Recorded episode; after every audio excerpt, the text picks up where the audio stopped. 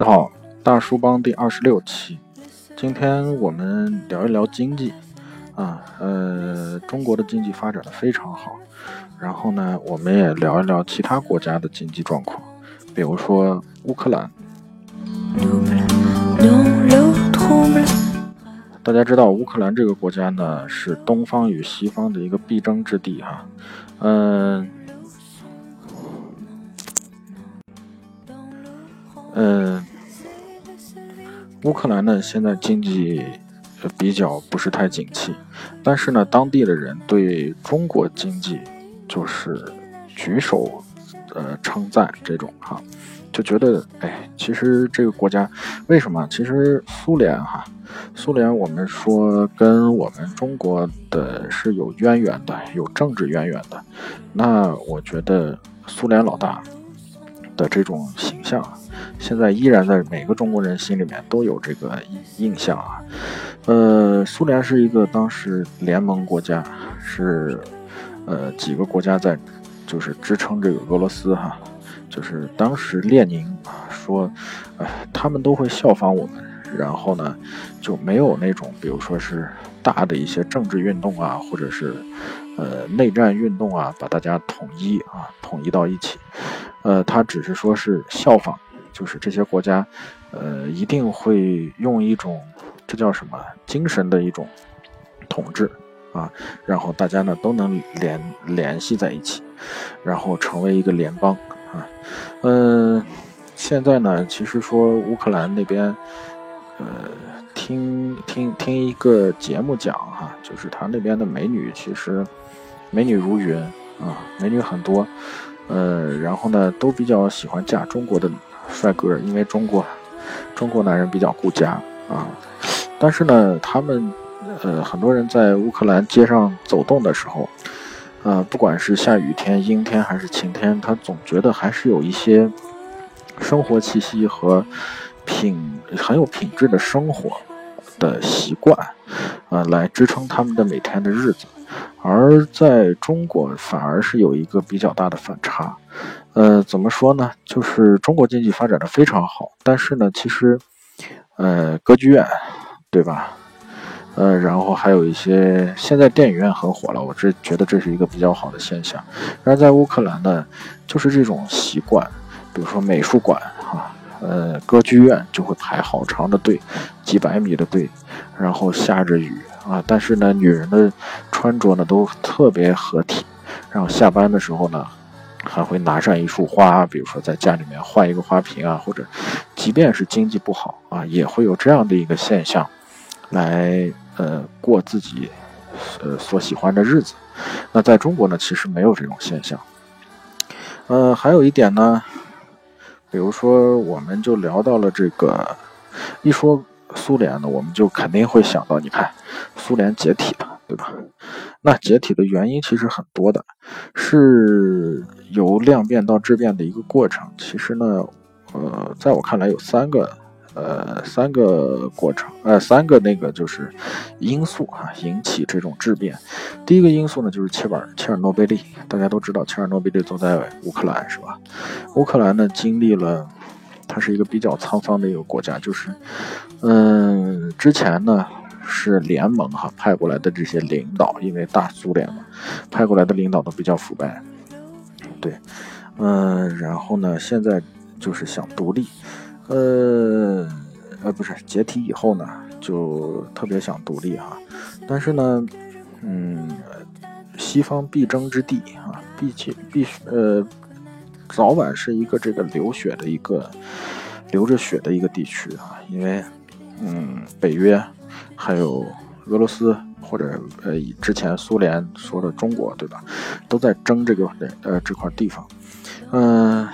那最终搞成这种分裂的情况，切尔诺贝利呢，其实是一个量变到质变的一个东西。为什么呢？就是没有管理啊，官僚官僚到极致，然后呢就会产生这样的结果。呃，还有一个呢，就是里根当年我们知道哈，军备竞赛把他的经济拖垮掉。还有一个呢，就是戈尔巴乔夫啊，他的个人的原因比较懦弱啊，呃。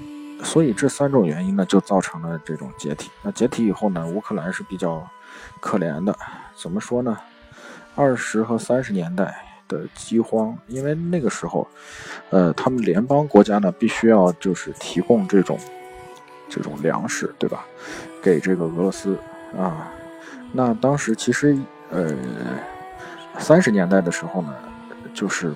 非常饥饿了，但是当时列宁其实比较极端，就是这个国家呢更容易走向极端，所以他们很喜欢中国的中庸之道。我觉得中央之国啊，这个核心我觉得是我们比较骄傲的地方，就是，呃，它很中庸啊，不左不右啊，我觉得这种策略是非常对的。那其实俄罗斯呢就是一个战斗民族，它很极端，所以当时呢三十年代的这个饥荒的时候呢，列宁依然在征收这个粮食，其实已经饿死很多人了，哎，就那样也把粮食征走啊，呃，然后两次的饥荒，二十年代还有一次，然后就是切尔诺贝利，谈到切尔诺贝利，真是三十年，三十年之前啊，那切尔诺贝利。这个就是一个活生生的一个什么呀？一个博物馆啊！现在其实还是在，它的泄漏的这个当量啊，泄漏的当量是广岛核爆炸的五百倍。怎么说呢？就是呃，扔五百个大概的呃核炸弹在广岛，估计都炸穿了，是吧？对，就那么大个量。然后呢？直接死亡的，当时报道的直接死亡的是九十多人，啊，但是呢，一千多人是间接，呃，辐射致死的，还有呢，就是九十万人的这种肺癌啊，那他也统计到这个数字里面，就是非常恐怖了。那也许还有一个数字呢，就是地地表底下的这些土壤，嗯，是几百一百多万年都挥之不去的一个东西，所以挺恐怖的事情哈。那。其实呢，呃，我们聊经济和衰败和成长，其实这个我总觉得，因为我也不是经济学院毕业的哈，但是呢，我总觉得经济这个事情说不好的，呃，它是一个相对的东西，对，它不是一个绝对的东西。比如说，呃，比如说什么呀？比如说这个。我们说做一件事情啊，你努力肯定会有成果，肯定会有成功，对吧？这是一个相对里面比较绝对的一个事情。但是呢，其实经济这个东西其实是相对的东西。那单独拎出来经济说，当然我们现在经济非常好啊。但是呢，这个其实经济的根基在哪里？就像昨天我做的这一档节节目啊，我们说到了这个。匠人精神，其实很多文化，匠人精神只是文化的一部分，一小部分。但更多的呢，其实是一个民族的一个，这叫什么？嗯，民族的一个文化传承。对，这个词比较重要。就是这样有了以后呢，其实经济呢，其实它是一个辅助的东西啊，慢慢的呢，就会，呃，早晚这个经济会。复苏，也许是，即使是衰败，比如说现在你看乌克兰经济也不是太好，然后呢，荷兰的经济也不是太好，但是呃，全球的经济都不是太好，还有那种结了，呃，就是基本上是那种通货膨胀的国家也有，比如说日本啊，现在经济也不好，但是不好，为什么人们还有那样的一个生活习惯啊？其实那是一个怎么说呢？那不是个人的习惯，其实那是一个民族的一个习惯，对，就是民族的这样一个习惯。所以说，这么一个习惯养成以后，呃，其实它跟经济你说有关系吗？没有关系。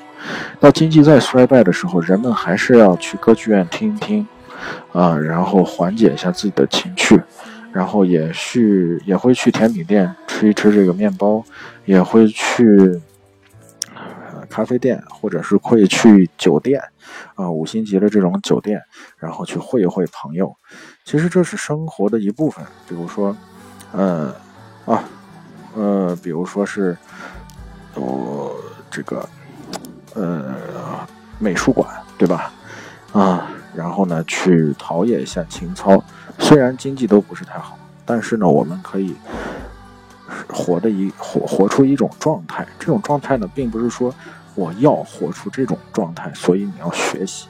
No No No，其实这是一个生活习惯啊，就是个人的生活习惯。呃，就是养成了以后呢，其实是这个民族的习惯、生活习惯，包括是一个呃国家的一个生存习惯。我觉得这个比经济更为重要。呃，这次节目这期节目呢就这样，我做一个总结，其实就是文化。我个人觉得文化比经济更重要。对，就是此档节目呢，只代表个人的意见哈。嗯，好，今天的内容就到这儿，谢谢大家。